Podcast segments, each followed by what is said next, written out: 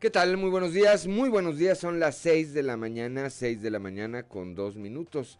Hoy es jueves primero de julio de este 2021. Yo soy Juan de León y esto es Fuerte y Claro, un espacio informativo de Grupo Región. Saludo como todas las mañanas a quienes nos acompañan a través de nuestras diferentes frecuencias en todo el territorio del estado de eh, Coahuila aquí en eh, el sureste del estado a través de la 91.3 de FM, transmitiendo desde el corazón del centro histórico de Saltillo, aquí desde el sexto piso del edificio ubicado en las calles de Allende y Ocampo.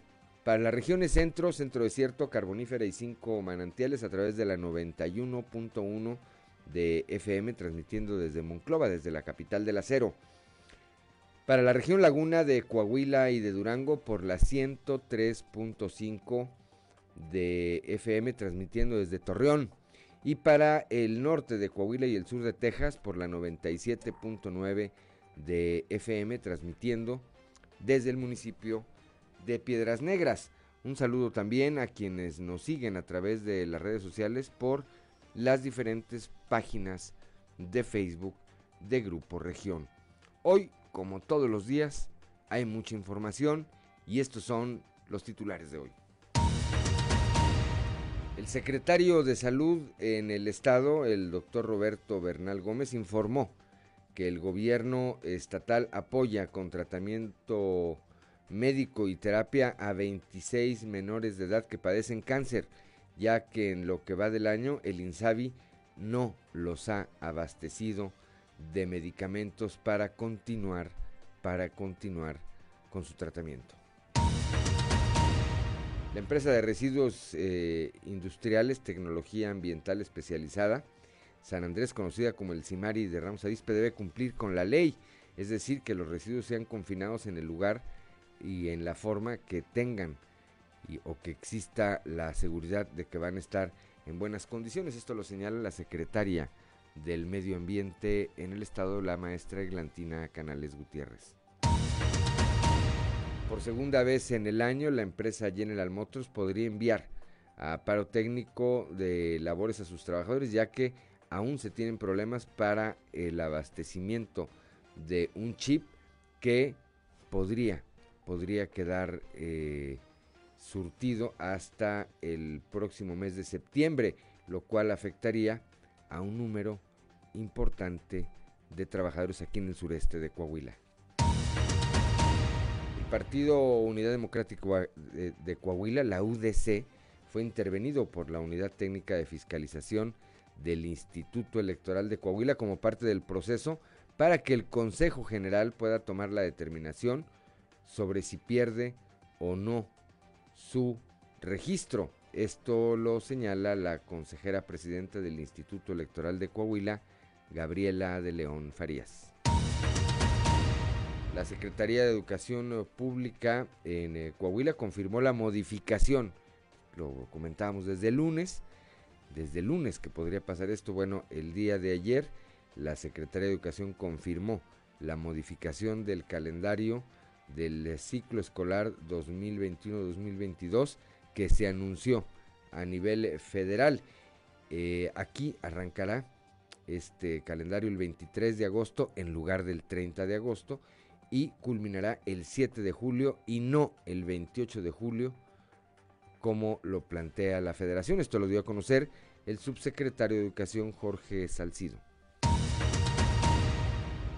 El día de hoy en el eh, reportaje especial de Grupo Región, el Santo Cristo de la Capilla, una réplica de la austeridad con más de 400 años de antigüedad, con menos de 4 kilos de peso, la imagen más venerada de Saltillo, la que en más fotografías aparece, tiene un presupuesto cero para su conservación. Coahuila trabaja en la construcción, rehabilitación y equipamiento de espacios educativos de todos los niveles porque la educación es prioridad de este gobierno. Esto lo puntualizó el día de ayer el gobernador Miguel Ángel Riquelme Solís. Durante tres años y medio de su administración en, en, Saltillo, el alcalde Manolo Jiménez Salinas ha entregado un total de 6 mil aparatos funcionales que han mejorado la calidad de vida de sus beneficiarios. Ayer eh, miércoles, el alcalde encabezó la entrega de 73 aparatos funcionales, entre los que se encontraban auditivos, sillas de ruedas para adultos, sillas de ruedas, bastones y andaderas, entre otros. Bueno, pues esta, esta y otra información hoy en Fuerte y Claro. Comenzamos.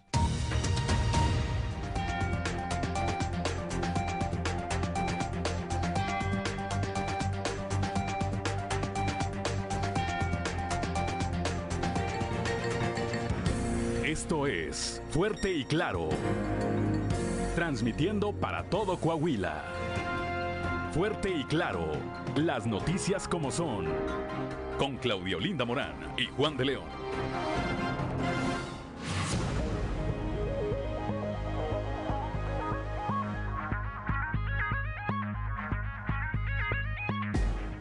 Son las 6 de la mañana, 6 de la mañana con 8 minutos. Claudio Linda Morán, muy buenos días. Muy buenos días, Juan, muy buenos días a toda la audiencia que nos acompaña. Y a esta hora de la mañana, pues la temperatura en Saltillo 17 grados, en Monclova 23, Piedras Negras 22, Torreón 23, General Cepeda 17 grados, Arteaga 16, Musquis, San Juan de Sabinas y San Buenaventura 23 grados. Cuatro Ciénegas 22, Parras de la Fuente y Ramos Arispe registran 18 grados centígrados. Pero si usted quiere saber cómo va a estar el clima y el pronóstico del tiempo para el día de hoy, vamos con Angélica Acosta. El pronóstico del tiempo con Angélica Acosta.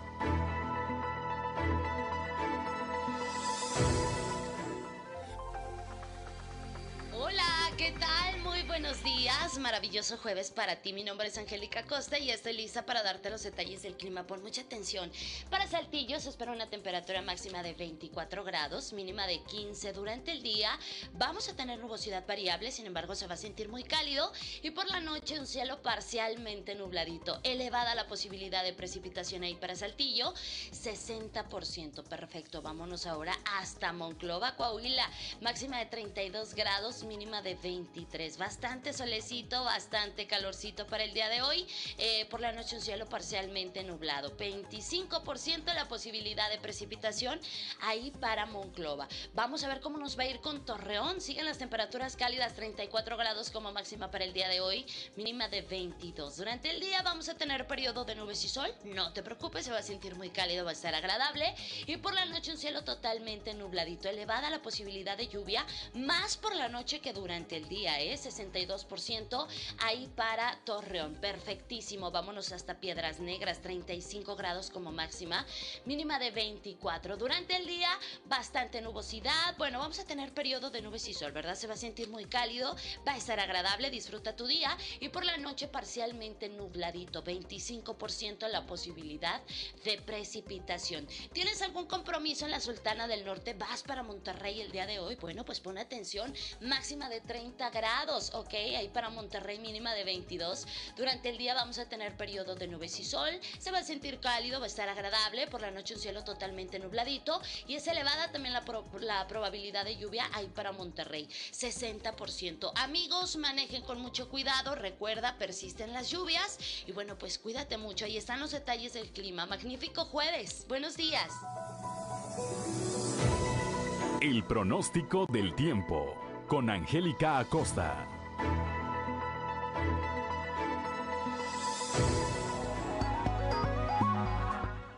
Son las 6 de la mañana, 6 de la mañana con 11 minutos, hora de ir con Ricardo Guzmán a las efemérides del día.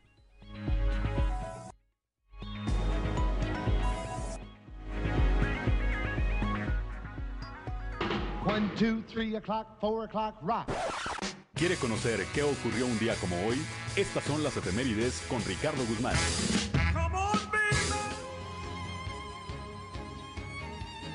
Un día como hoy, pero de 1821, fue proclamada la independencia nacional en Saltillo por un grupo de vecinos encabezados por el regidor José Marcelino González, quien lo anunció ante el ayuntamiento. También, el 1 de julio pero de 1827, se estableció el primer Congreso Constitucional del Estado de Coahuila y Texas. Y un día como hoy, pero de 1859, el científico británico Charles Darwin dio a conocer su teoría de la evolución de la vida orgánica en la Tierra, la que explicó en su libro El origen de las especies por medio de la selección natural.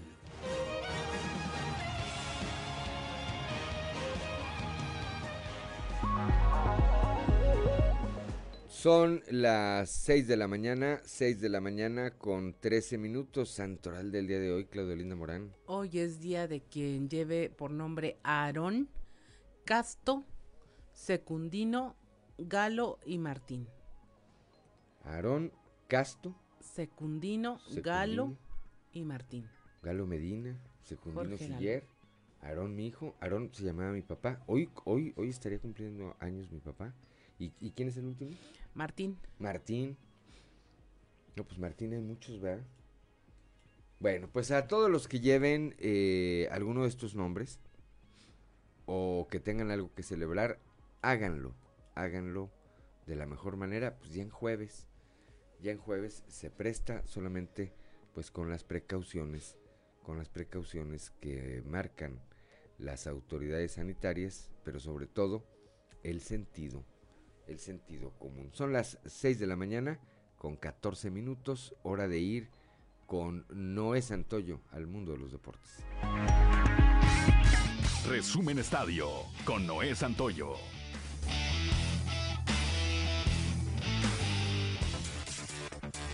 La selección mexicana olímpica puede estar tranquila de cara a su participación en Tokio 2020. En el primer juego ya con plantel completo derrotaron tres goles por cero sin ningún contratiempo y con un buen despliegue de fútbol a Panamá, equipo que demostró no atraviesa por un buen momento previo a la Copa Oro. México mostró grandes virtudes en Nashville. Puede presumir que Diego Lainez será el alma del equipo en la justa porque es el que mueve los hilos del equipo y cada balón que va al frente pasa por sus pies para darle la Liga MX anunció el calendario de la Apertura 2021 que tendrá la particularidad de comenzar en jueves con la visita de las Águilas del la América a Querétaro y con el campeón defensor Cruz Azul estrenando la corona en lunes, poniendo a rodar el balón en un torneo que habrá de culminar en diciembre. Los guerreros del Santos Laguna iniciarán la aventura visitando a Necaxa en el Estadio Victoria y reciben en la jornada 2 el primero de agosto al campeón Cruz Azul con una descarga ofensiva de 16 imparables, destacando Cristian Zazueta con 4 producciones, 3 hits y par de notadas. Sara Pedro de Saltillo apaleó 14 carreras a 6 a Tecolotes de las dos Laredos para amarrar la serie, con victoria para Luis Santos con labor de 5 entradas, una carrera y 5 ponches. En un tremendo duelo entre dos estelares del picheo de la presente temporada, el bateo oportuno de los acereros de Monclova fue la diferencia para imponerse a los algodoneros de la Unión Laguna, 4 carreras por 0 y así quedarse con la en el Estadio de la Revolución. Bartolo Colón y Rafael Pineda colgaron argollas durante las primeras cinco entradas, cumpliendo el pronóstico de un gran duelo monticular. Lionel Messi es uno de los mejores jugadores del mundo y que ha hecho historia con el Barcelona, el único club con el que ha jugado como profesional, pero al terminar este miércoles se encontró en una situación desconocida para él, ya que por primera vez en más de 20 años dejó de tener el vínculo con la entidad catalana. El contrato de la Pulga con los Valgranas terminó este 30 de junio, por lo que a partir de hoy jueves es jugador libre, mientras un acuerdo de renovación con el club todavía se resiste a concretarse y con ello firmarse. Resumen Estadio con Noé Santoyo.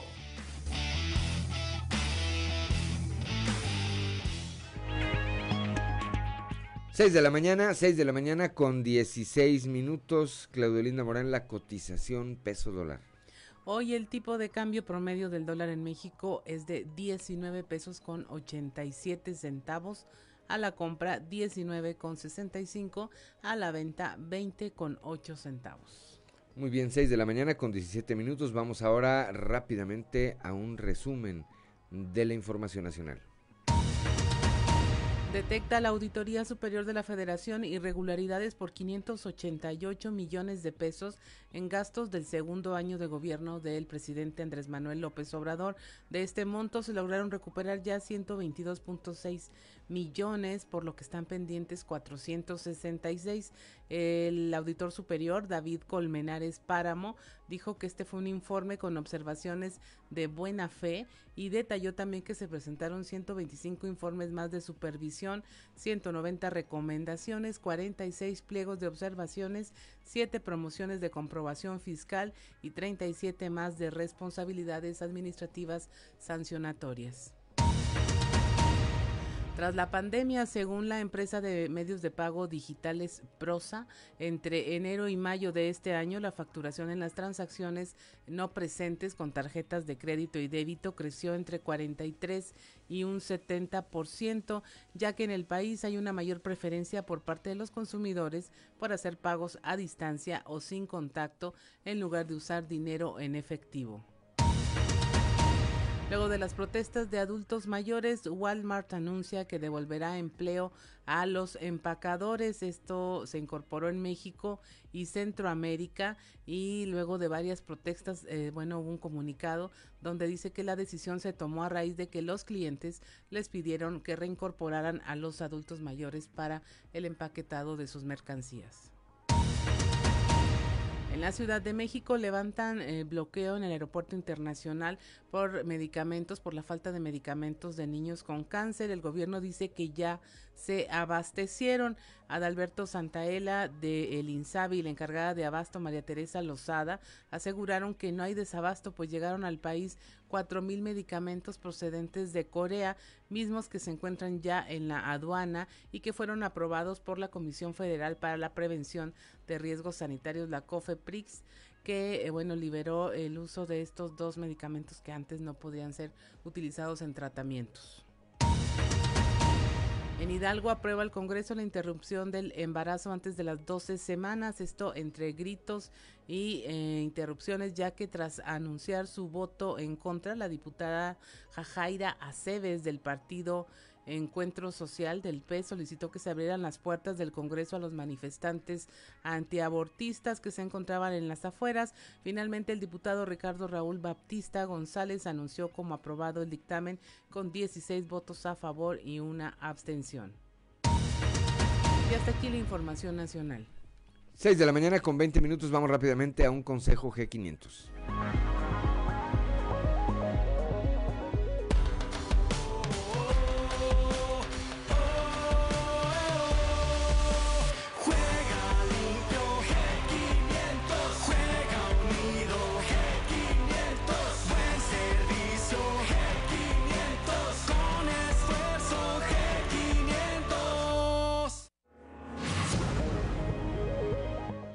Somos Claudio Linda Morán y Juan de León. Estamos aquí en Fuerte y Claro.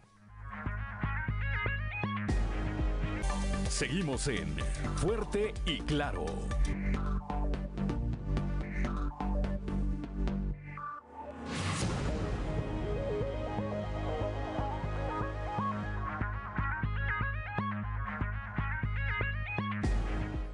Ya son las 6 de la mañana, 6 de la mañana con 24 minutos. Vamos rápidamente a un panorama informativo estatal. Comenzamos con Raúl Rocha aquí en el sureste del estado. La, el Instituto Electoral de Coahuila, el Instituto Electoral de Coahuila analiza la situación de la Unidad Democrática de Coahuila. Esto después del proceso electoral del pasado 6 de junio para ver pues si permanece, si conserva su registro o no. Ayer eh, platicó Raúl con la consejera presidenta del organismo electoral, Gabriela de León Farías. Raúl, muy buenos días. ¿Qué tal compañeros? Buenos días. Esta es la información para el día de hoy. El Partido de la Unidad Democrática de Coahuila fue intervenido por la Unidad Técnica de Fiscalización del Instituto Electoral de Coahuila como parte del proceso para que el Consejo General pueda tomar la determinación o no con relación a la pérdida de registro tras no alcanzar el 3% de votación en la pasada elección de ayuntamientos, dijo la consejera presidenta del instituto, Gabriela de León Farías. Agregó que se inició una fase preventiva donde se le hará al partido un trabajo de fiscalización, además de que se tendrá que esperar a los eventuales procesos de impugnación. Bueno, estamos en fase preventiva, ¿sí? Es de lo que se inicia por parte de la Comisión de Prerrogativas y Partidos Políticos es la fase preventiva. ¿Esto qué quiere decir? Pues que se eh, nombra un interventor, en este caso va a ser la directora de fiscalización del Instituto, de la Unidad Técnica de Fiscalización del Instituto Electoral de Coahuila. Este, hay que mancomunar las cuentas, eh, se eh, verifica pues que el, dinero pues no se dilapide, que los bienes no se dilapiden tampoco y esperaremos a que pues concluyan todos los medios de impugnación para que este, eh, el Consejo General pueda tomar la determinación con relación a la pérdida o no del registro de este partido político. Pero por lo pronto está intervenido. ¿Y cuántos es una fase preventiva, por así decirlo. En dado caso que resulte que sí, este, ¿cuánto tiempo tendrá que tardar para volver a competir? Bueno, la ley electoral en Coahuila establece que después de la elección de la gubernatura pueden solicitar el registro nuevamente como partidos políticos locales. Oiga, ¿y el plazo para que se defina lo de ODS cuánto sería, más o menos? Pues eh, tendría que quedar todo definido hasta antes del día 31 de diciembre de este año, porque el día primero de enero de 2022 pues entran en funciones los nuevos alcaldes, ¿no? Entonces, eh, tanto alcaldes como regidores y síndicos, pues ya tendría que quedar todo definido. Esta es la información para el día de hoy. Buen día. 6 de la mañana con 27 minutos. Gracias, Raúl Rocha. Claudio Linda Morán. Y allá en la, región Laguna, luego de que en el Hospital General de Torreón se despidieran el miércoles a 60 trabajadores entre médicos, enfermeros, camilleros y laboratoristas, un grupo de los afectados tomó de forma pacífica las instalaciones de la jurisdicción sanitaria número 6 con sede en esta ciudad, pues en protesta por lo ocurrido. Víctor Barrón nos tiene los detalles. Buenos días a quienes nos acompañan en temas de la comarca lagunera. Luego que el Hospital General de Torreón despidiera el miércoles a 60 trabajadores, entre médicos, enfermeros, camilleros y laboratoristas, que habían sido integrados por contrato a la plantilla del nosocomio, un grupo conformado por la mayoría de los afectados tomó de forma pacífica las instalaciones de la jurisdicción sanitaria 6 con sede en este municipio. Habla Rubén Arellano Muñoz, quien se desempeñaba como enfermero del Hospital General. Vamos a escuchar. Y pues la causa de la, de la esta manifestación que estamos haciendo entre yo y mis compañeros, alrededor de 60 compañeros que fuimos despedidos injustificadamente, solamente nos comentaron recursos humanos del hospital y este pues nos dijeron que ya no se nos iba a renovar nuestro contrato. Se nos hace injusto porque nosotros tenemos alrededor de 6, 5, yo 4 años y mis compañeros 2 años, un año, que fueron este, contratados para, para atender la contingencia de COVID. Otra cosa, este, el presidente nos, bueno, no nos dice, dice a, a los medios de comunicación que no va a haber despidos y pues la verdad lamentablemente aquí lo están manejando de otra manera el Hospital General de Torreón. Ahora pues queremos una respuesta de, no nos dan un documento que firmemos, este, ni las gracias, vaya. Y pues nosotros fuimos los que estuvimos dando la cara ante la, pandemia, como lo dicen mis compañeros, este, pues éramos eh, héroes todo el año pasado y ahorita pues nos dan una, literal, una patada. La toma de las instalaciones terminó poco después del mediodía de ayer, cuando se llegó a un preacuerdo en el que los afectados y las autoridades de la jurisdicción aceptaron reunirse este jueves a las 8 horas en el Hospital General, encuentro donde se analizará a fondo esta situación. Esto es todo en la información. Desde La Laguna reportó Víctor Barrón. Un saludo a todo Coahuila.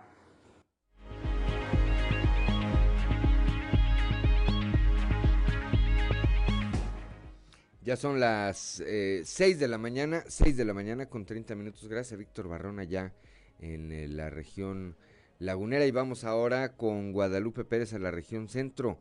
El paro laboral que hay en la empresa Golden Dragon seguirá hasta que no reinstalen a el compañero que fue despedido. Esto lo da a conocer Jaime Carrizales, comisionado del sindicato de la CTM y trabajador de la empresa destaca que a este compañero que fue despedido y que funge como delegado sindical, eh, bueno, pues tienen que hacerle, dice, tienen que hacerle justicia. Escuchemos Guadalupe, muy buenos días.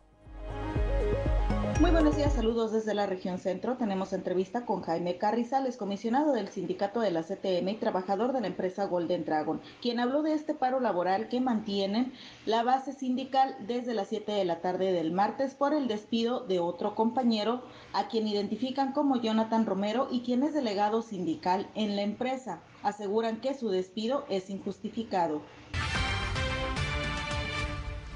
¿Por qué están haciendo este movimiento? Eh, lo que pasa es que eh, están despidiendo al compañero Jonathan Romero ahorita, y queremos la reinstalación del, del compañero, ya que pues está, está viendo eh, que están haciendo injusticia con él. Ok, ¿a qué se debió? ¿Cuál es el motivo que les dan de su baja? Eh, lo que pasa es de que le están uh, checando unas cosas que, pues, que, no, que no corresponden a eso. Y eh, lo que pasa es que se les dio un, un dinero, supuestamente que se les depositó, pero pues este, nada que ver. ¿El dinero de qué? Eh, ese es dinero de unos taxis, de un transporte que se les debía a los compañeros que, que estaban, que no llegó el transporte y que se, le, que, que se les depositó a ellos para que se lo, este, se lo revisaran. ¿Se lo están acusando de robo? Eh, como quien dice, le están haciendo esa, esa, esa declaración ahí. ¿Y él qué dice al respecto? Eh, pues que no, que no, que no, que no es cierto eso. Este, ¿Ustedes están en total desacuerdo con esto? Así es, estamos en total desacuerdo de que, de que pues el señor este, lo despidan injustificadamente. ¿Él es del delegado sindical? Así es, es delegado sindical. ¿Es algo, consideran que es algo más personal el problema? Eh, creo que sí, ya, ya es personal. Consideran que es un mero revanchismo ya que Romero como delegado sindical, se ha encarado a recursos humanos de la empresa en varias ocasiones en defensa de la base trabajadora. Es por ello que los más de 200 trabajadores sindicalizados mantendrán este paro laboral hasta que su demanda de que sea reinstalado Romero se cumpla. Saludos desde la región centro para Grupo Región Informa, Guadalupe Pérez. 6 de la mañana con 33 minutos. Gracias, Guadalupe Pérez, Claudio Linda Morán. Allá en la región carbonífera, eh, con el tema este de que hace unos días, bueno, intentaron vender o comprar a una menor eh, recién nacida que había muerto, que había fallecido su madre. Eh, Moisés Santiago nos trae este tema de que hay pocos interesados en lo que es la adopción en forma legal. Dicen hay solo dos solicitudes para adoptar en toda la región carbonífera. Adelante, Moisés.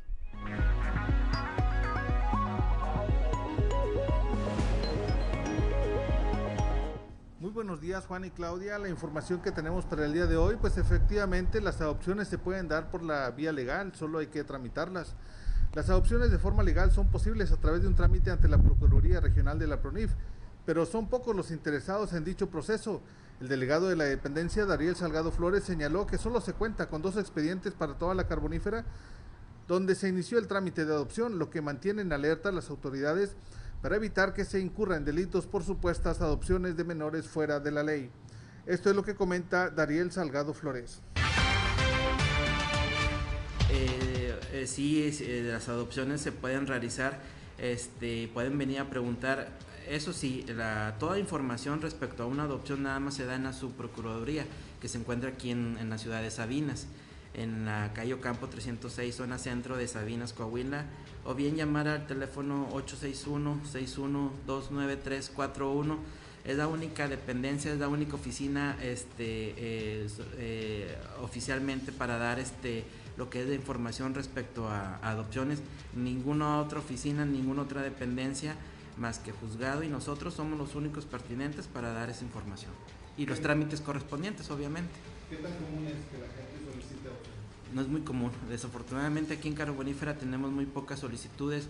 Por citar ejemplo, ahorita nada más tenemos este, de manera este, particular eh, dos casos. Uno que ya se está llevando ante juzgado y otro que apenas está empezando a, a, este, a pedir información.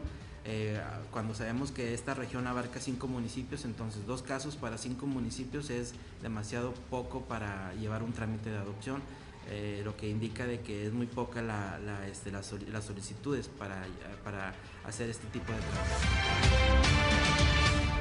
Pues bien, como podemos notar, es importante, es importante estar bajo la vía legal para hacer este tipo de trámites y así evitarse caer en delitos.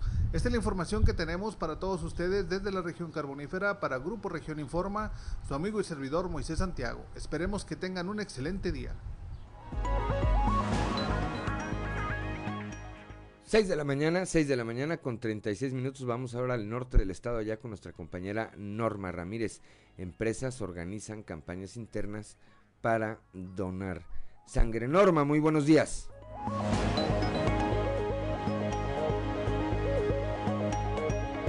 Muy buenos días, Claudia Juan. Esta es la información. Ante la falta de donadores de sangre, las empresas locales comenzaron a realizar una campaña interna para promover entre sus trabajadores la donación altruista y con esto ir supliendo la carencia de las unidades en el banco de sangre, declaró así su directora Silvia de Valle. Comentó que es la tercera ocasión desde que se tiene el semáforo verde y en base a todos los protocolos de salud para la donación segura, siendo que el apoyo de las empresas es primordial. Esto fue lo que declaró estuvimos en la empresa LIR este, realizando tres campañas de donación voluntaria de sangre. Eh, fue iniciativa propia de la empresa que estuviéramos ahí con sus trabajadores haciendo campaña y captando donadores. Y fue también iniciativa de la empresa que estuviéramos tres días, unas, un día por semana. Y la verdad es que nos fue bastante bien. Eh, la empresa hizo mucha promoción, eh, además de que tuvimos el patrocinio de la Clínica México, el Hospital Inglés y el Endo Hospital, y con esto pudimos lograr abastecernos de nuestras necesidades aproximadamente para 15 días, tanto para Piedras Negras como para la ciudad de Allende. Entonces, es una muy buena inicio de campañas. Sí, definitivamente ahorita el apoyo de las empresas es primordial porque como lo comentas con las universidades no podemos asistir todavía ya que todavía no tienen clases presenciales y ahorita lo que nos van a hacer fuerte van a ser las empresas. Hemos visto cada vez más este iniciativa para en cuanto a las empresas en promover la donación de sangre porque esta parte conlleva varios beneficios dentro de la empresa y quien no quiere tener trabajadores que estén sanos, que sean solidarios, que sean turistas. Para Fuerte y Claro, Norma Ramírez.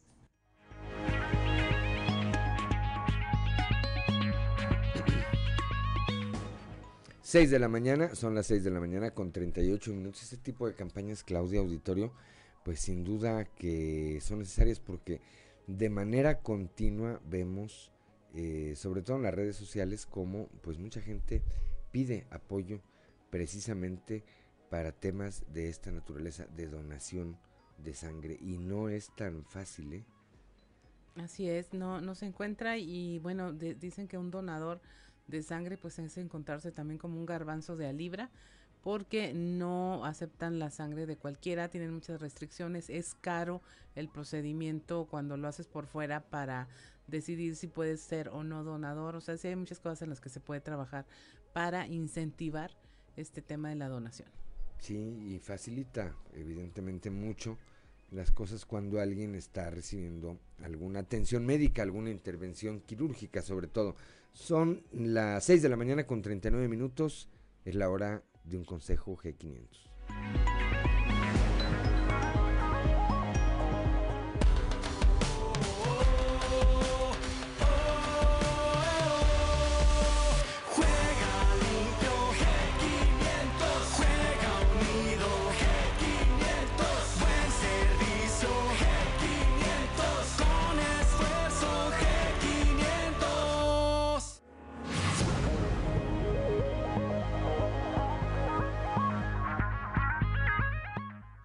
6 de la mañana con 40 minutos. Somos Claudio Linda Morán y Juan de León. Estamos aquí en Fuerte y Claro. Fuerte y Claro.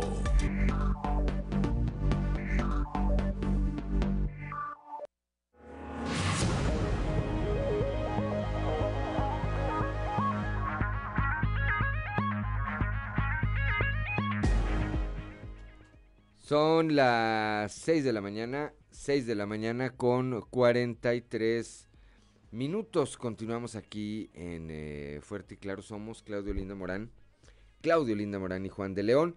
Vamos eh, rápidamente a la presentación de la portada del día de hoy de nuestro periódico eh, Capital, que en su nota principal destaca esta información de la que vamos a hablar en un eh, momento más. Coahuila sí atiende a niños con cáncer en momentos en que, bueno, pues este tema está, está en el ojo del huracán, en un trabajo especial, un reportaje, El Santo Cristo de la Capilla, una réplica de la austeridad, eh, ya lo señalamos y escucharemos más adelante este eh, reportaje, este trabajo especial, pues la imagen más venerada, el eh, Santo Cristo de la Capilla, con todos los cuidados, las festividades, todo el recurso económico que se genera a su alrededor y como presupuesto para su conservación tiene cero, cero pesos. Coahuila trabaja en la imagen principal, Coahuila trabaja en la construcción, rehabilitación y equipamiento de espacios educativos de todos los niveles, porque la educación es eh, prioridad. Esto lo dijo ayer el gobernador Miguel Riquelme. También en un momento más vamos a escuchar a, Leslie Delgado con, eh, ayer platicó con la secretaria del Medio Ambiente, la maestra Eglantina Canales dice el CIMARI debe cumplir con, con eh, la ley. General Motors en riesgo de un nuevo paro y analizan permanencia de la Unidad Democrática de Coahuila. Ya escuchamos hace un momento a, a la presidenta del Instituto Electoral de Coahuila, la licenciada Gabriela de León, hablando pues de lo que del proceso que está ya llevando a cabo el instituto en torno a este partido político y el tiempo en el que podría tomarse una determinación sobre si mantiene o no su registro. Son las 6 de la mañana, 6 de la mañana con 46 minutos, hora de ir a nuestra columna en los pasillos.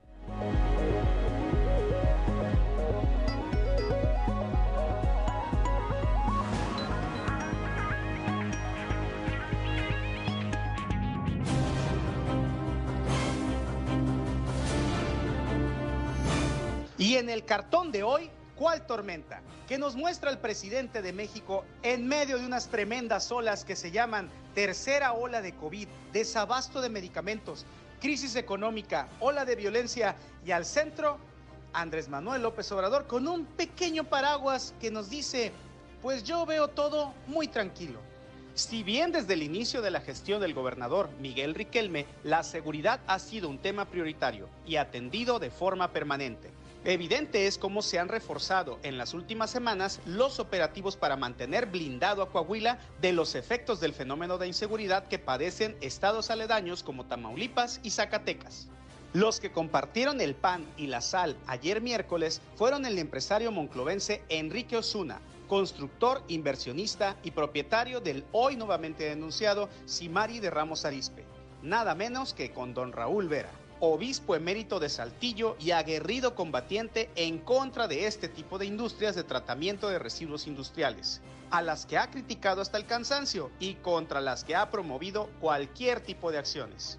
¿Qué razones habría para que ambos personajes se sentaran a compartir en la misma mesa?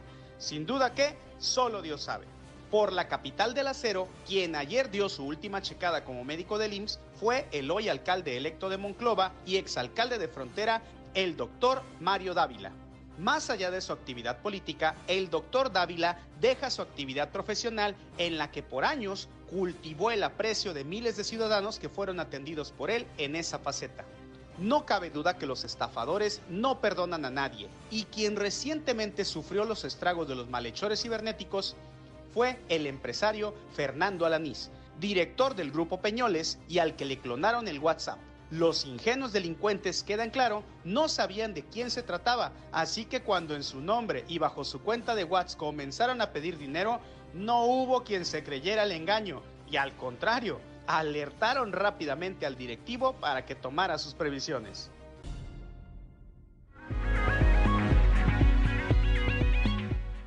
6 de la mañana, 6 de la mañana con 48 minutos.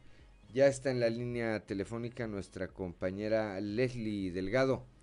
que ayer platicó con la secretaria del Medio Ambiente, con la maestra Eglantina Canales Gutiérrez, con respecto a este tema del Simari de Ramos Arispe. Leslie, muy buenos días. Hola, ¿qué tal? Muy buen día, Lick. Te saludo con gusto a nuestros redescuchas y quien nos sigue a través de redes sociales. Efectivamente, pues eh, la secretaria del Medio Ambiente aquí en Coahuila, Eglantina Canales, pues nos compartió esta perspectiva eh, de esta dependencia y pues aclarando que ellos no tienen eh, ninguna injerencia respecto pues a la situación del Cimari de Ramos Arispe, de la empresa de residuos tóxicos Tecnología Ambiental especializada San Andrés, eh, respecto pues a esta denuncia que presentamos el día de ayer, que, que le dimos cobertura. Pues bueno, vamos a escuchar lo que nos dijo al respecto.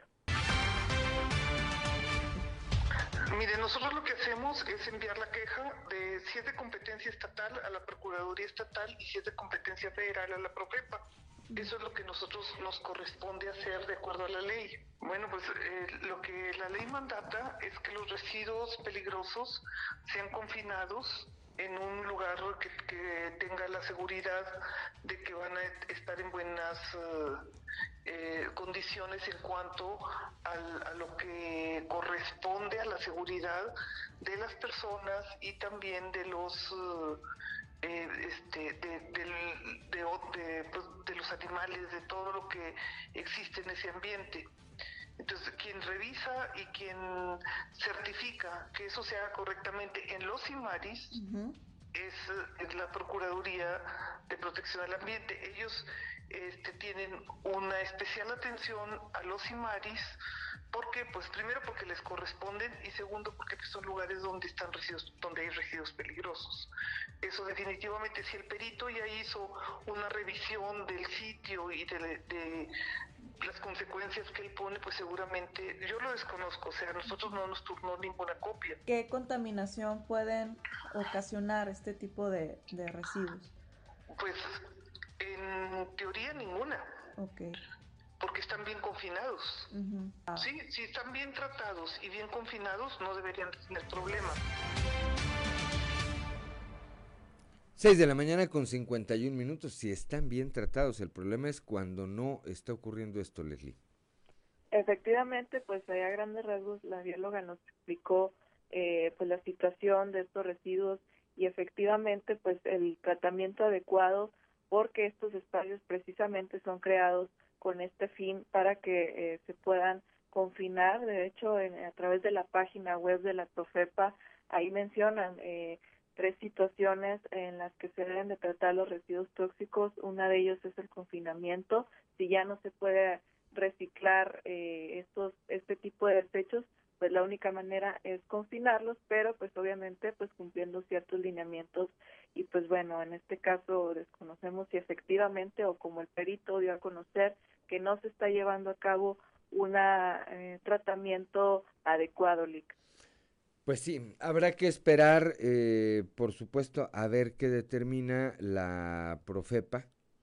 La Profepa, eh, me parece que primero tendría que haber una inspección y después, eventualmente, si hubiera alguna irregularidad, como se presume, pues tomar alguna determinación, alguna sanción, aunque eh, pues esto son procedimientos que normalmente llevan, no diría yo días ni semanas, sino me parece que incluso meses, Leslie. Efectivamente, sí, y, realmente pues esperamos una pronta respuesta por parte de Profepa y eh, saber si van a realizar otro tipo de estudios o saber qué reportes son los que eh, tienen de las emisiones que, que están generando eh, pues este Simari, porque también hacía una mención muy importante la bióloga de que pues si, si bien no tienen que contaminar el suelo o los mantos acuíferos, quizás se puedan escapar emisiones de, de ya sea cuando los trasladan o cuando eh, los dejan en este lugar, entonces pues también es muy importante conocer pues la situación ambiental eh, y la contaminación que pueden o no generar este tipo de predios. Así es. Bueno, pues estaremos atentos a ver qué eh, ocurre en torno a este tema. Por lo pronto, pues le aprecio como siempre su reporte y le deseo que tenga un excelente jueves. Igualmente, excelente día para todos. Gracias, son las 6 de la mañana, 6 de la mañana con 54 minutos. Ayer se aprobó en el estado de Hidalgo el aborto. Así es. Se armó un show ahí con las eh, una de las diputadas que pidió que dejaran entrar todos los antiabortistas, pero finalmente se aprobó. Ya tenían una larga eh, carrera ahí de, de, sesiones donde no se llegaba a la mayoría, no se llegaba a la mayoría y finalmente se aprobó con una sola abstención que fue la de esta diputada del partido Encuentro Social. Este, y finalmente se aprobó. Cuatro semanas. Este, les llevó... Mm, Hasta las semanas 12 punto, ah, bueno, eh, cuatro eh, semanas les llevó el debate. Las sesiones, sesiones, aplazamientos, ajá, y ya finalmente se decidió al respecto. Aquí dice, eh, la, se logró la despenalización del aborto hasta la semana 12.6 en el estado de Hidalgo. Y el día de hoy en un sitio que se llama Saltillo Decide, hacen una publicación donde hacen referencia a este tema y dicen, en Hidalgo ya es ley y en Coahuila cuándo, Hidalgo, Quintana Roo, hemos documentado. Y arroban ahí a todas las diputadas, ¿eh? A todas las diputadas mujeres, al margen de cualquier partido, está Lisbeto Gazón, Edna Dávalos, Olivia Martínez, Maru Calderón, Luz Elena Morales, María Bárbara Cepeda, Lupita Ollervides, Laura Francisca Aguilar, Mayra Valdés, Marta Loera, Esperanza Chapa, Yolanda Elizondo, Teresa de Jesús Meraz, Claudia Rodríguez, Luz Natalia Vigil, Virgil, perdón. ¿Recuerdas ese ejercicio? No estaba en la agenda. 6 de la mañana, 6 de la mañana con 55 minutos. Somos Claudio Linda Morán y Juan de León. Estamos aquí en Fuerte y Claro.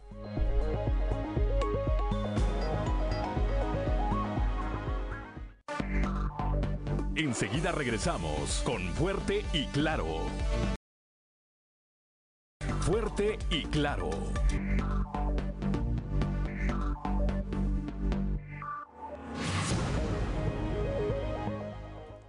6 de la mañana con 59 minutos, la temperatura en Saltillo 17 grados, en Monclova 23, Piedras Negras 22, Torreón 23 grados, General Cepeda 17, Arteaga 16, Musquis, San Juan de Sabinas, San Buenaventura registran una temperatura de 23 grados, Cuatro Ciénegas 22, Parras de la Fuente y Ramos Arispe registran 18 grados centígrados. Y mire, en otras partes del país se han dado manifestaciones por parte de padres de familia que están protestando porque no tienen medicinas para sus hijos que tienen algún padecimiento relacionado con el cáncer.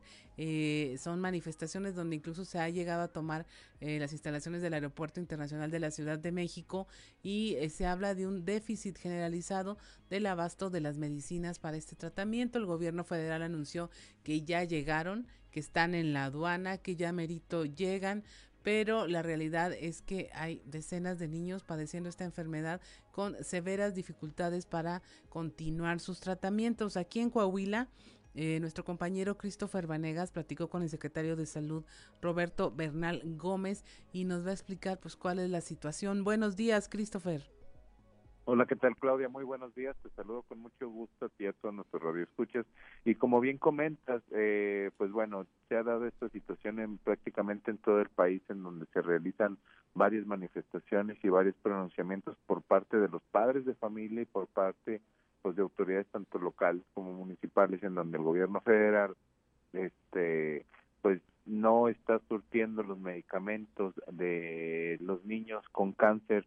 Y pues bueno en Coahuila esta eh, no es la excepción. Eh, también en Coahuila está ah, hay un desabasto en el medicamento eh, por parte del gobierno federal por parte del INCAVI a 26 niños que que sufren y que padecen de cáncer. Sin embargo este esta situación se contrasta aquí en Coahuila ya que eh, el gobierno del estado a través de la Secretaría de Salud está apoyando a estos niños con cáncer. El pasado mes de febrero debemos recordar que el gobernador del estado realizó una inversión de 80 millones de pesos para la compra de medicamentos precisamente para estos 26 niños. Ahora, este, pues bueno, nos detalló eh, el secretario de Salud, Roberto Bernal, que se están realizando varias acciones. Vamos a escuchar parte de su declaración para saber qué es lo que se está haciendo en apoyo a estos niños con cáncer. Tenemos un grupo de niños a los cuales no se les ha brindado el medicamento. ¿Cuánto? Este, son un grupo de 14 niños en Torreón. Sobre todo son hemato-oncológicas. Y nosotros, en todo el estado son 26. Y nosotros estamos atendiéndolos, apoyándolos. Ya hicimos la solicitud específica al INSABI de que nos lo mandara. Nos están mandando, no ha sido suficiente todavía. Es que, es que varía mucho, no te puedo decir, varía mucho de acuerdo al avance, a la edad, a, a varias cosas. Pero un Entonces, promedio mínimo. no, ¿Cuánto no, no. están invirtiendo ustedes en estos tratamientos? Pues alrededor de un millón de pesos semanales. ¿Mensual? Ah, semanal. Semanarios, sí, más o menos. Semanarios, en todos los niños. 7 de la mañana con dos minutos, eh, Cristo, y bueno, y la respuesta aquí ya fue de ayuda, un millón de pesos a la semana entre 40, 26 niños, y en el gobierno federal, bueno, ya acusaron a los padres casi casi de sedición, sabotaje y golpistas. Sí, así es, este, y pues bueno, repito, aquí en Coahuila, pues esto se contrasta, ya que, eh, pues bueno, se está dando el apoyo, y eh, en una parte de la declaración Roberto Bernal, pues explicó que el, millón de pesos, y aparte de personal de la Secretaría de Salud, nos dio a conocer que pues el millón de pesos, este, se invierte ya que eh, una sola ampolleta de eh, bueno, una sola ampolleta de, de vacunas a veces llega a costar hasta, hasta 70 mil pesos. Anteriormente, la Fundación de Niños con Leucemia también nos dio a conocer que una ampolleta o dos ampolletas este, llegan a costar de 70 mil a 100 mil pesos y que en muchas de las ocasiones eh, un solo niño consume alrededor de cuatro o cinco ampolletas este, mensualmente.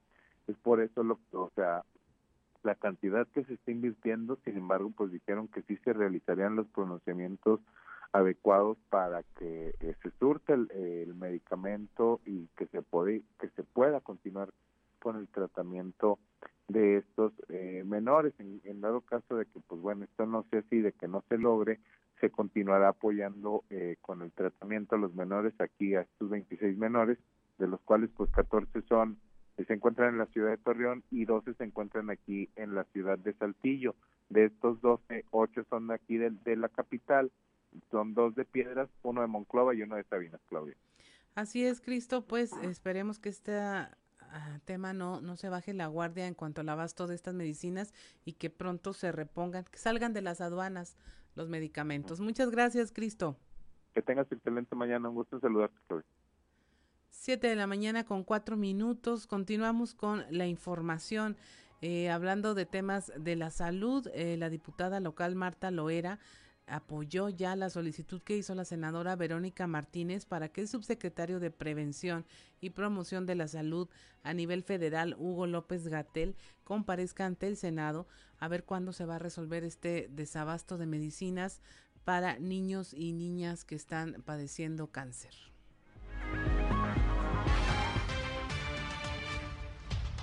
Me parece muy atinada la intervención de nuestra senadora Verónica Martínez al pedir que comparezca Gatel. Este, realmente, pues es lamentable que no se esté atendiendo a los niños con cáncer en todo el país. Aquí en Coahuila, nuestro gobernador Miguel Ángel Riquelme ha estado, ha estado supliendo este medicamento, pero hace muy bien la senadora Verónica Martínez en, en, solicitar esta comparecencia, pues para que rinda cuentas.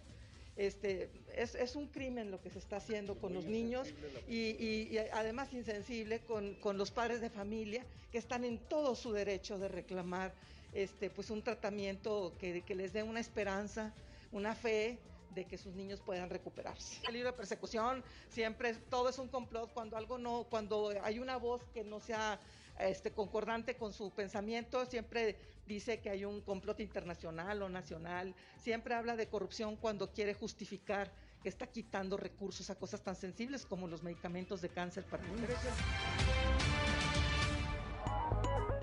Siete de la mañana con seis minutos. La Secretaría de Educación en Coahuila confirmó la modificación del calendario del ciclo escolar 2021-2022 que se había anunciado a nivel federal y arrancará el 23 de agosto en lugar del 30, es decir, una semana antes y terminará el 7 de julio y no el 28. Así lo informó el subsecretario de Educación Básica Jorge Salcido.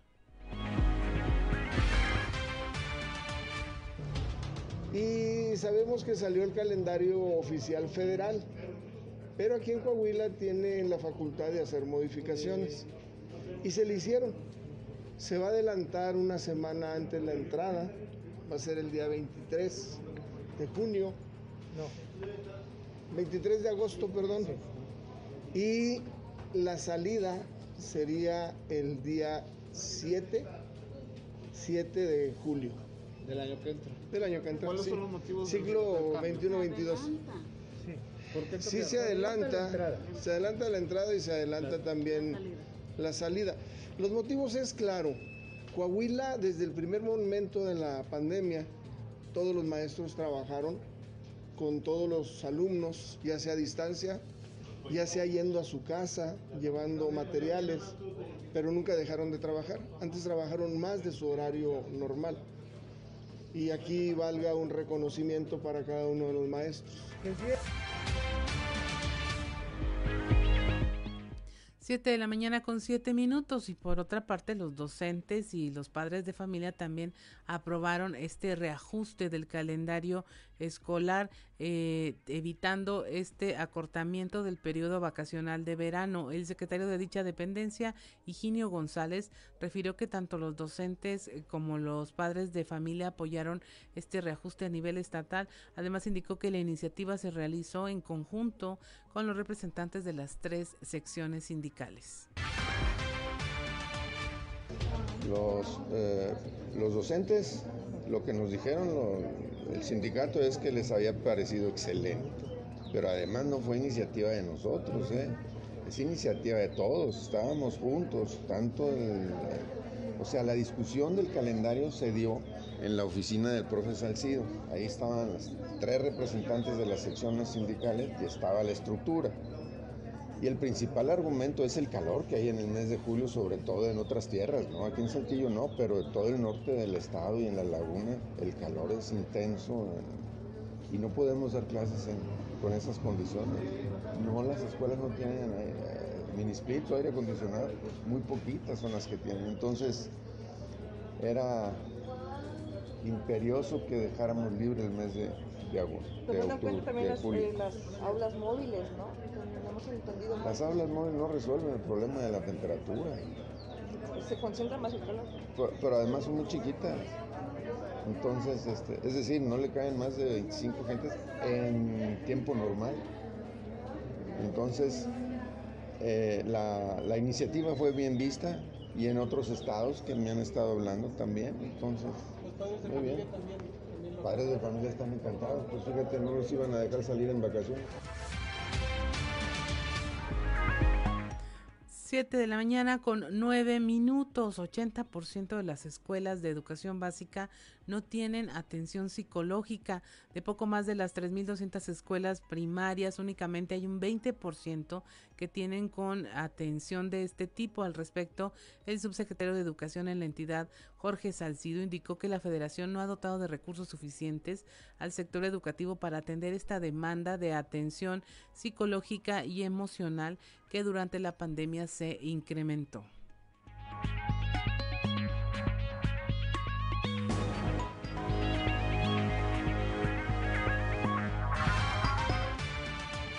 Bueno, ahorita nosotros tenemos las escuelas piloto, arriba de 250 escuelas. Ahí sí hay psicólogos. Eh, en, en las 250 sí hay el personal de apoyo. No, psicólogos. Son personal de apoyo, sí, también. Son personal de apoyo que es transversal en la educación. Como es educación especial, es educación física y es educación artística. y en estas escuelas pilotas sí las tenemos. No, y además los maestros eh, de diferentes materias como es secundaria y los maestros de primaria y de preescolar, se les ha dado cursos en lo que va de la pandemia en cuestión de lo que es el problema socioemocional. Le estamos dando cursos para capacitarlos. y lo que le está diciendo es que no lo haces clínico. Y, no tenemos los eh, recursos necesarios porque la parte federal no nos dota de claves suficientes. Mira, tenemos alrededor de 3.200 escuelas. Digamos que en un 20% tenemos un 25%. O sea que nos falta mucho que debe de dotar la parte federal de los recursos que necesita la educación para poder tener una educación de calidad.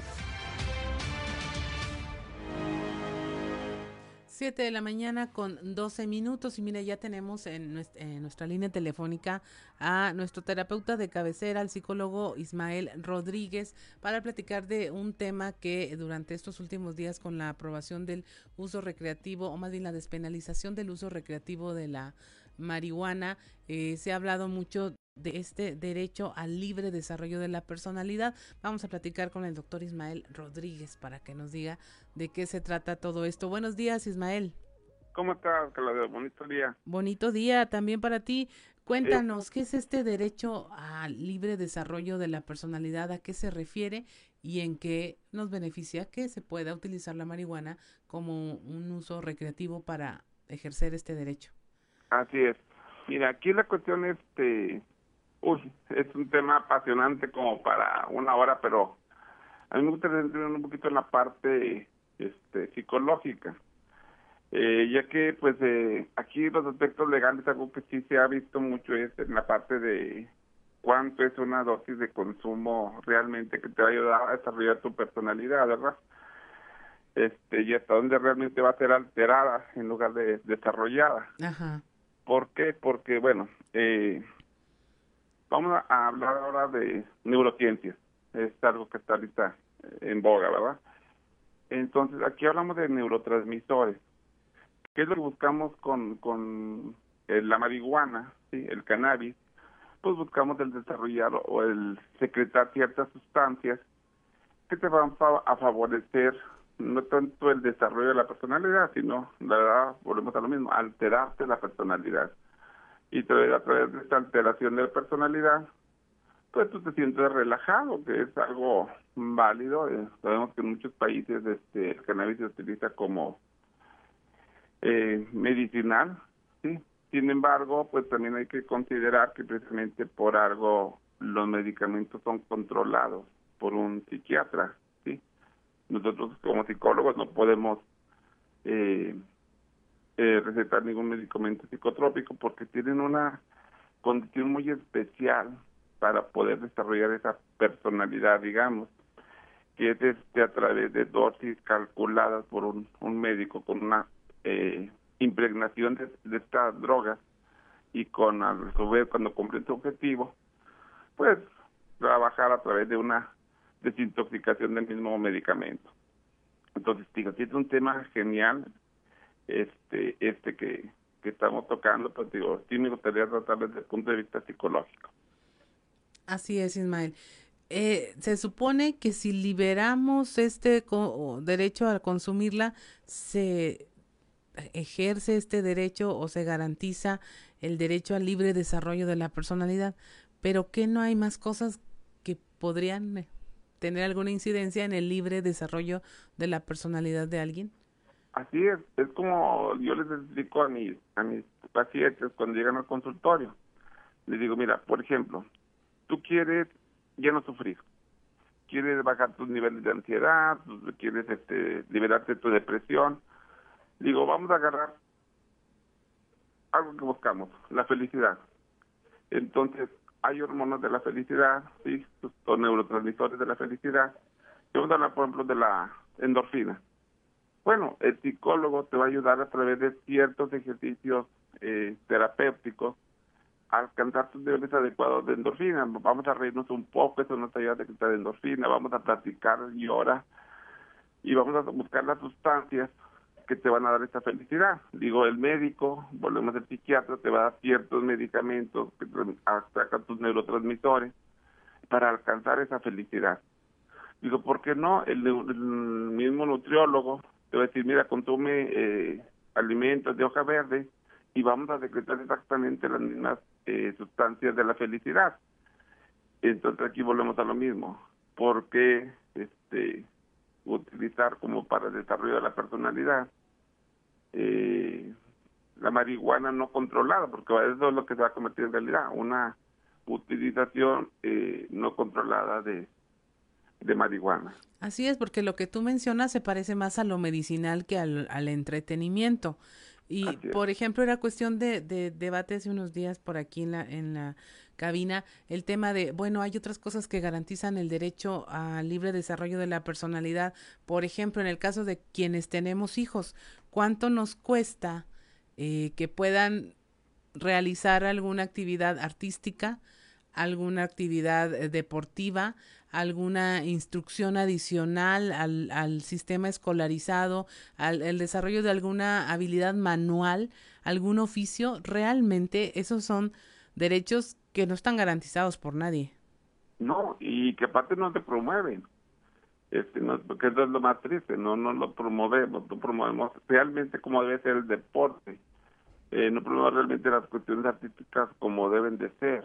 Eh, si tú te acercas, por ejemplo, a, a la Casa de la Cultura, pues vas a ver muy pocos jóvenes realmente desarrollando ese, ese talento artístico tan hermoso que ellos tienen y que a veces está mal enfocado. ¿Por qué? Porque te preocupas mucho porque el niño reproba matemáticas, pero te, te olvida que hace dibujos hermosos. Entonces, ahí tú mismo le estás mencionando. Yo como papá, en lugar de promoverlo hacia la parte artística, pues lo voy a presionar a que a que utilice ahora sí que la marihuana porque le digo que es un burro, porque reproba matemáticas, entonces lo empiezo a aislar y es donde van a utilizar otro tipo de sustancias. excelente, excelente ejemplo que pusiste. El derecho a la salud mental, Ismael. Si no tengo ni siquiera garantizado ese derecho, ¿cómo desarrollo libremente mi personalidad? No me toques este balde, este, por ahí. este, Tú sabías que eh, únicamente el, de todo el ingreso per cápita se dedica el 6% a la salud en general y de ese 6% únicamente el 0.5% a la salud mental. Entonces realmente creo que tenemos muchas cosas más que hacer, que trabajar nuestros desfiladores, en lugar de este pues de estar trabajando este tipo de temas que que realmente sí la salud mental necesita más apoyo eh, para poder alcanzarla. Y sin duda una de las trabas más grandes para que este derecho a la libre, al desarrollo de la libre eh, personalidad pues se garantice. Pues muchas gracias Ismael, como siempre un placer platicar contigo. Este, ya te estaremos molestando para este y otros asuntos, a ver qué pasa con esta liberación y eh, pues, seguiremos hablando de este tema que yo sé que te apasiona, que es el de la salud mental y el bienestar emocional de las personas. Así es, este, y por supuesto saludarte. Muchas gracias. Buenos días a todos los escuchas. Muchas gracias eh, al doctor Ismael Rodríguez, psicólogo. Búsquelo, está en redes sociales. Eh, vamos a un consejo G500.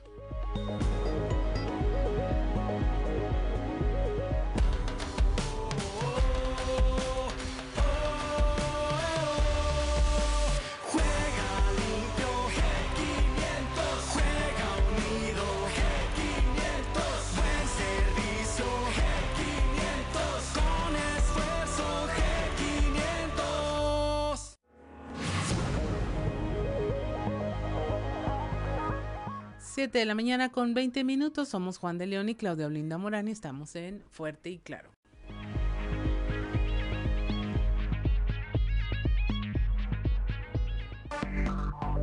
Enseguida regresamos con Fuerte y Claro.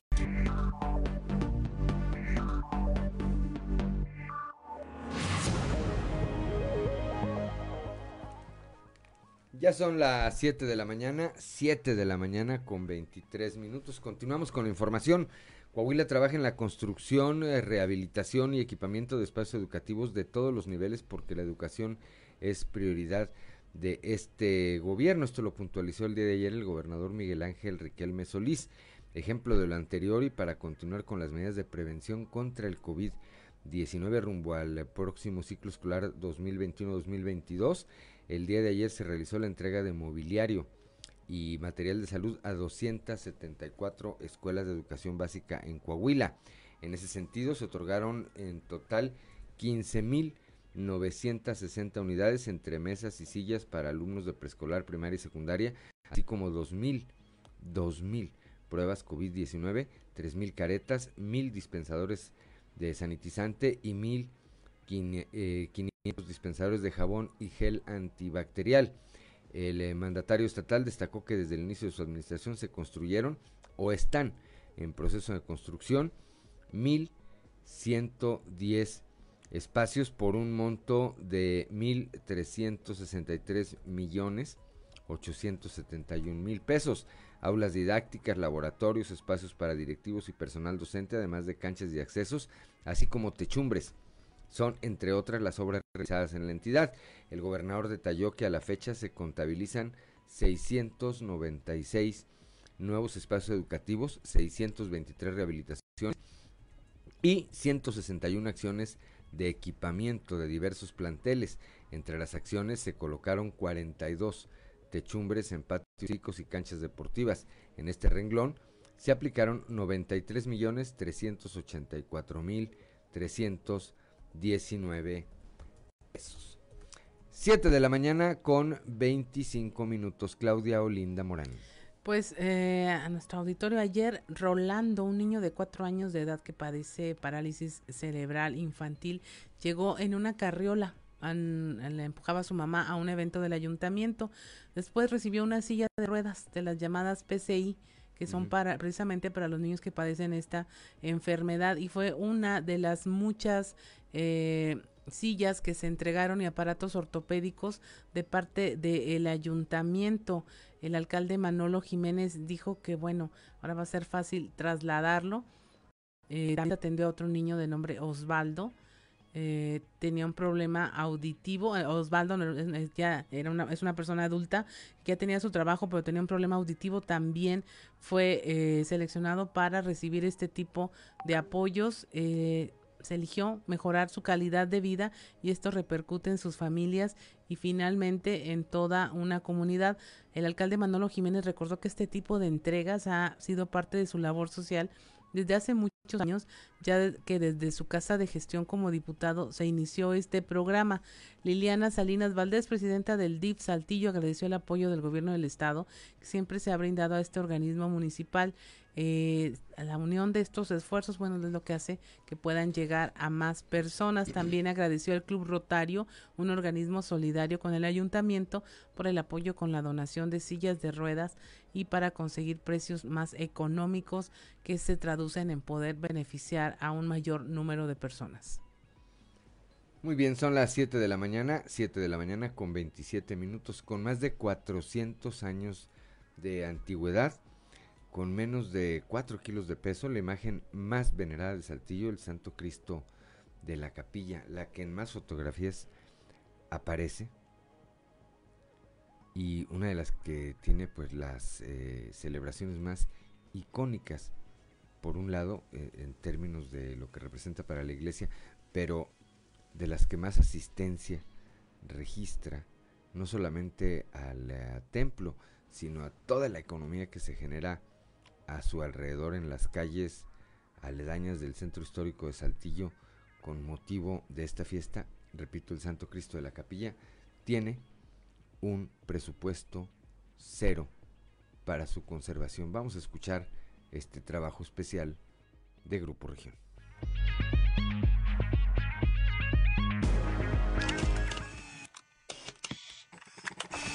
Con más de 400 años de antigüedad, Con más de 400 años de antigüedad, con menos de 4 kilos de peso, la imagen más venerada de Saltillo, la que en más fotografías aparece en una de las catedrales más fotografiadas del país, tiene un presupuesto cero para su conservación.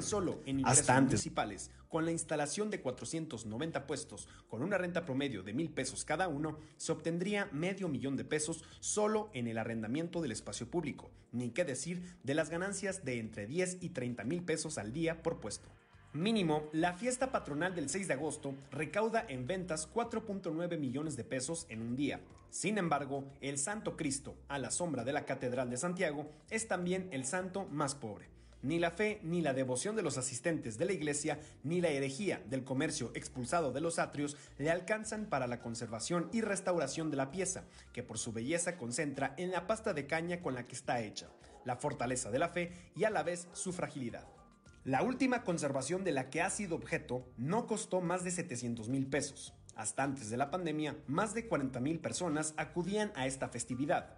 Para el delegado del Instituto Nacional de Antropología e Historia en Coahuila, Francisco Aguilar Moreno, la imagen corresponde al patrono de Saltillo, y tan solo por ello vale la pena su conservación. Y si no es cuestión de fe, es cuestión de arte al ser una pieza invaluable. El, nosotros tenemos la oportunidad ahorita de ver una pieza porque las generaciones futuras no van a poner tener chance de verla. No estoy diciendo que la pieza se vaya a dañar ni nada, pero obviamente con el con los movimientos que se generan, con eh, hay que recordar que anteriormente hasta la sacábamos a la calle, ¿no? El Santo Cristo, ¿no? Hacía la profesión por, por las calles, ahí eh, afortunadamente tuvimos la, la, la, oportunidad de platicar en este momento con don Raúl, que, estaba de obispo, y él muy muy inteligentemente tomó la, la decisión también de ya no sacarlo a la, a la calle la pieza. Este, se habló de, también de una réplica. Hay también, mira, obviamente en temas de conservación lo ideal sería una réplica. Lee el reportaje completo en nuestras redes sociales y periódico Capital. Saber gastar con Gianco Abundis.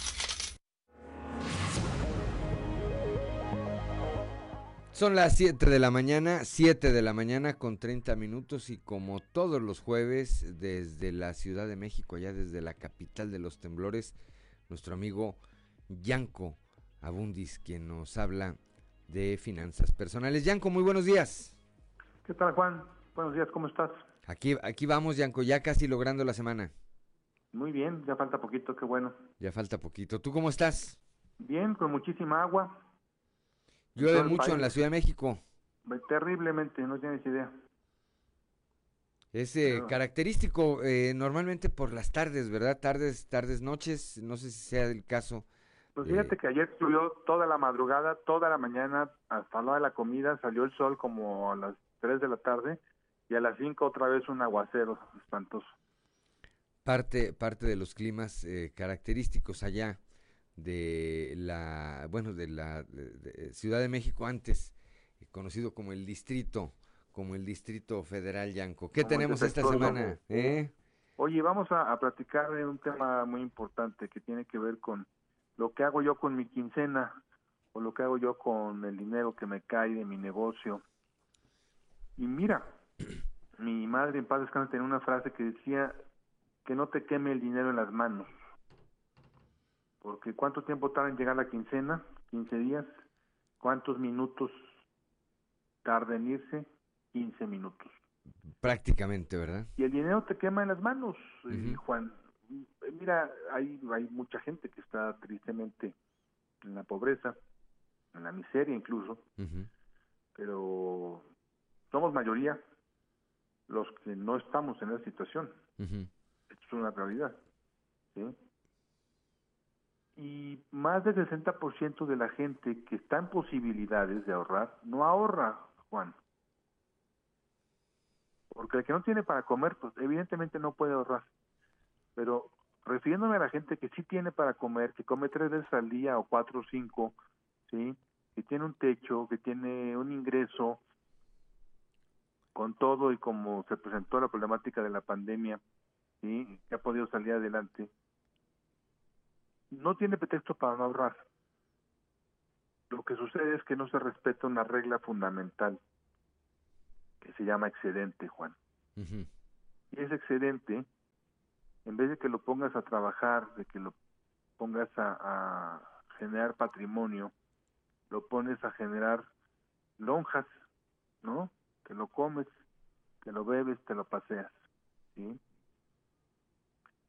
Y siempre estamos gastándonos prácticamente el 100% de lo que entra.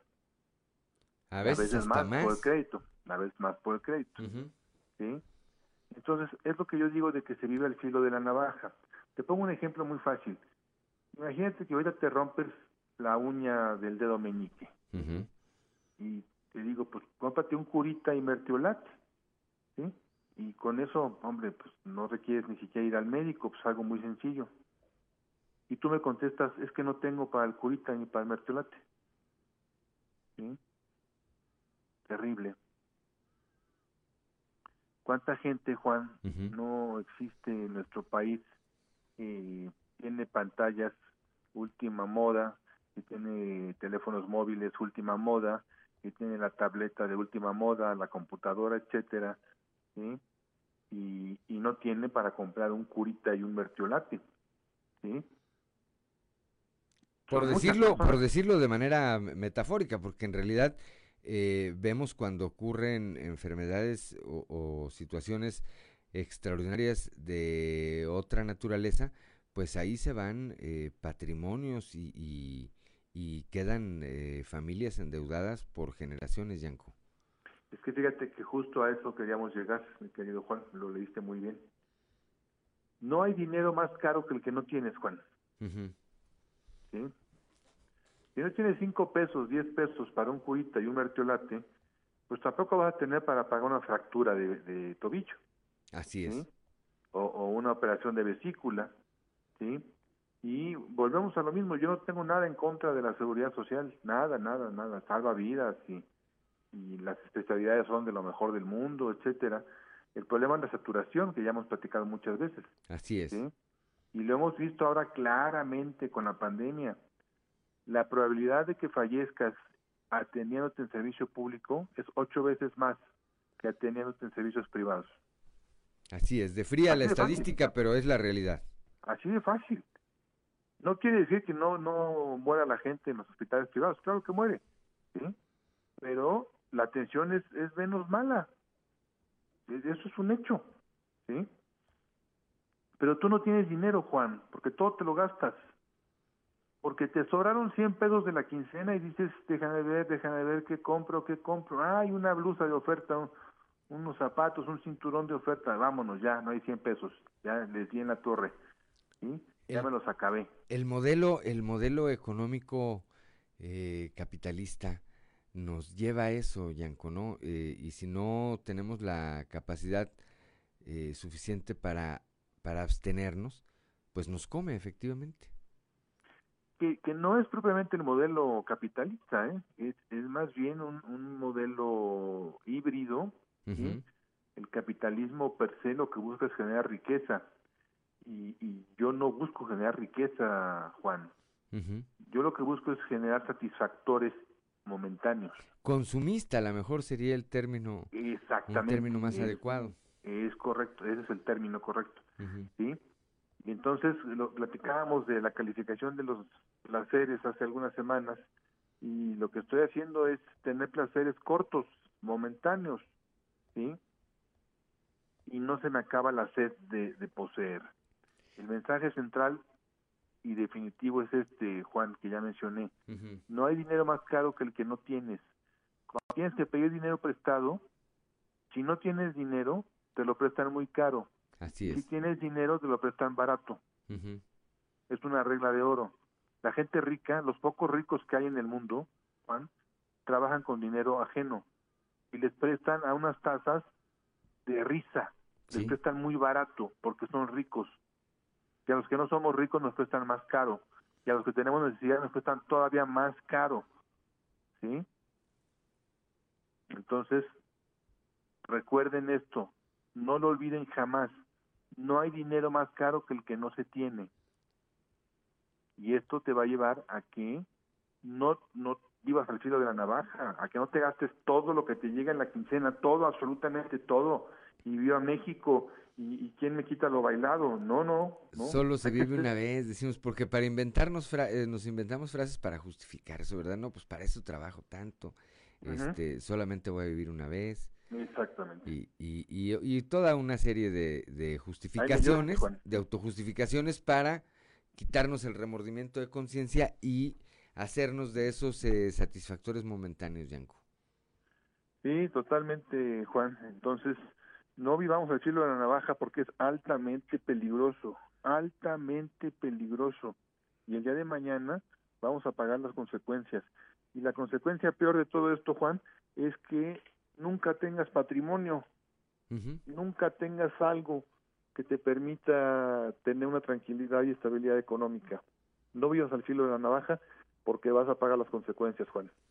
Ahí el consejo de Yanko, de Yanko Abundis, como todos los jueves. Pues el próximo jueves estaremos platicando de nueva cuenta Dios mediante Yanko.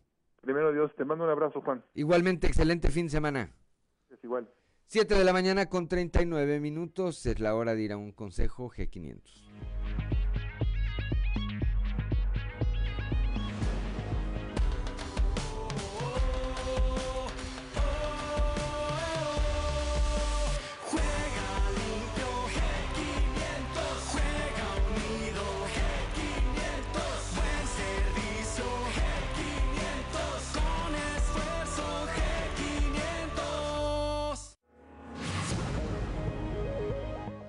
Ya son las 7 de la mañana, 7 de la mañana con 40 minutos. Somos Claudio Linda Morán y Juan de León. Estamos aquí en Fuerte y Claro.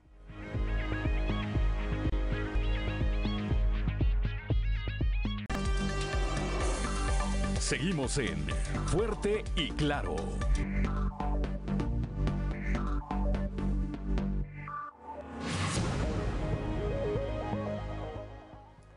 Ya son las 7 de la mañana, 7 de la mañana con 44 minutos, hora de ir a las voces de hoy en Fuerte y Claro con Ricardo Guzmán.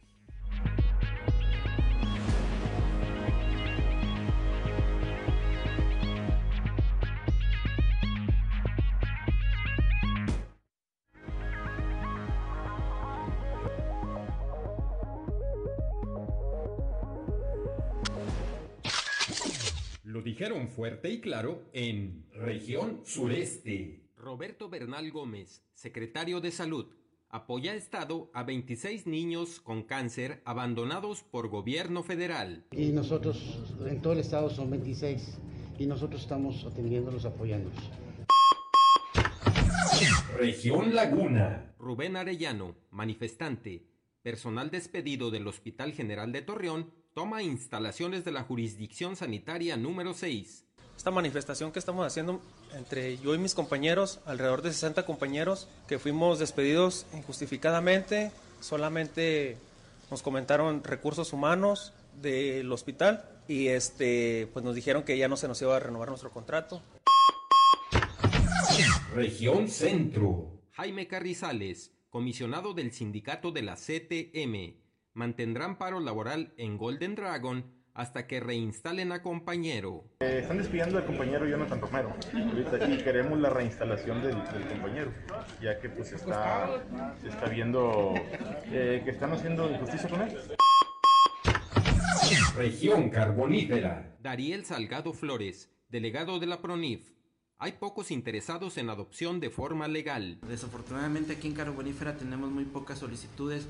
Por citar ejemplo, ahorita nada más tenemos este, de manera par- este, particular eh, dos casos.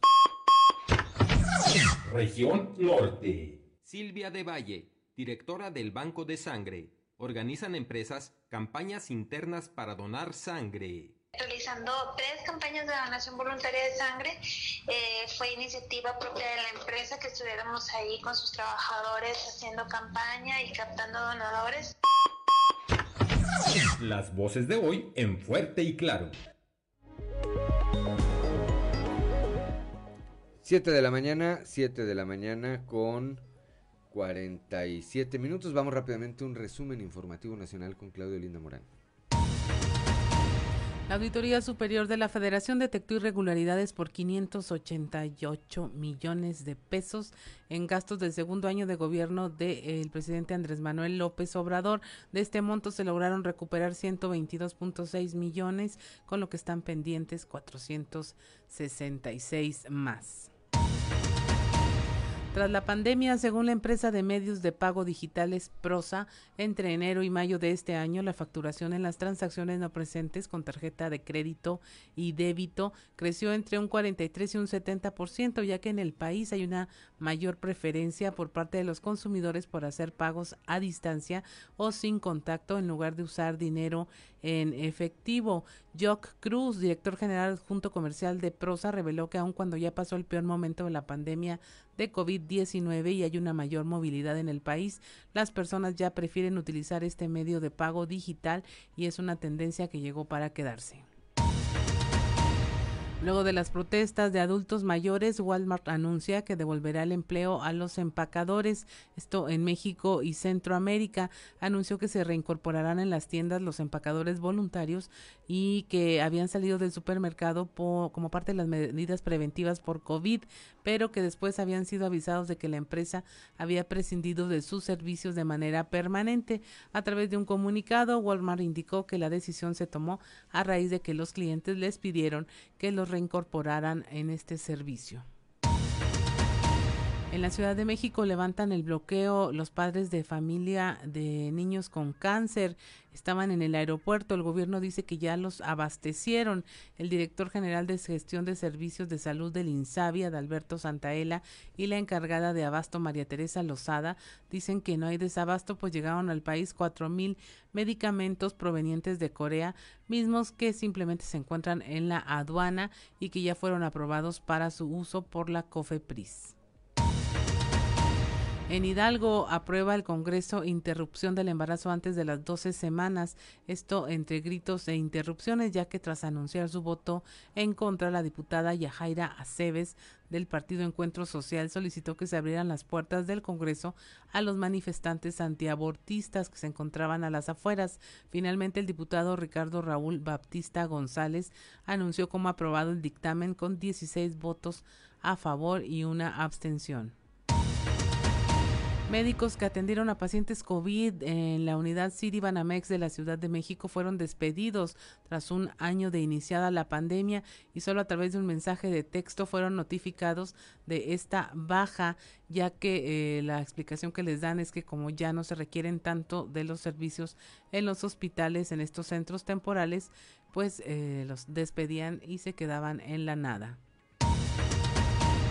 Hay 27 posibles casos de COVID-19 en albergue migrante de Reynosa, en Tamaulipas. La Dependencia Estatal de Salud espera los resultados de las pruebas realizadas a estos viajeros centroamericanos. Y finalmente, un intento de asalto a una camioneta de valores en Guadalajara dejó un saldo de cinco heridos, esto por el enfrentamiento entre custodios y los presuntos delincuentes. Eh, ocurrió en las inmediaciones de la Plaza Forum de Tlaquepaque. Y hasta aquí la información nacional. Gracias, Claudio, Claudio Linda Morán, 7 de la mañana con 51 minutos. Hora de ir con Amberly Lozano al show de los famosos. El show de los famosos con Amberly Lozano. Ariana Grande regala a sus fanáticos un millón de dólares en terapia.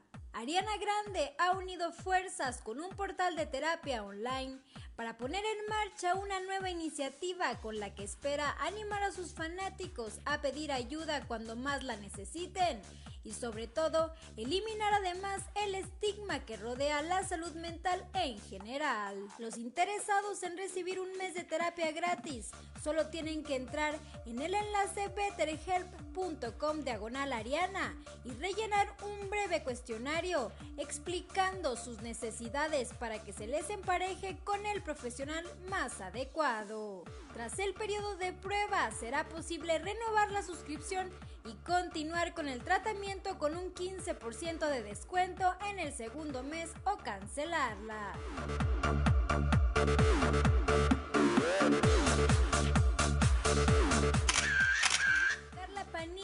Américo Garza habrían terminado su relación. Se asegura que Carla Panini y Américo Garza han terminado su relación y existen algunos rumores al respecto, incluso que todo se trata de un truco publicitario.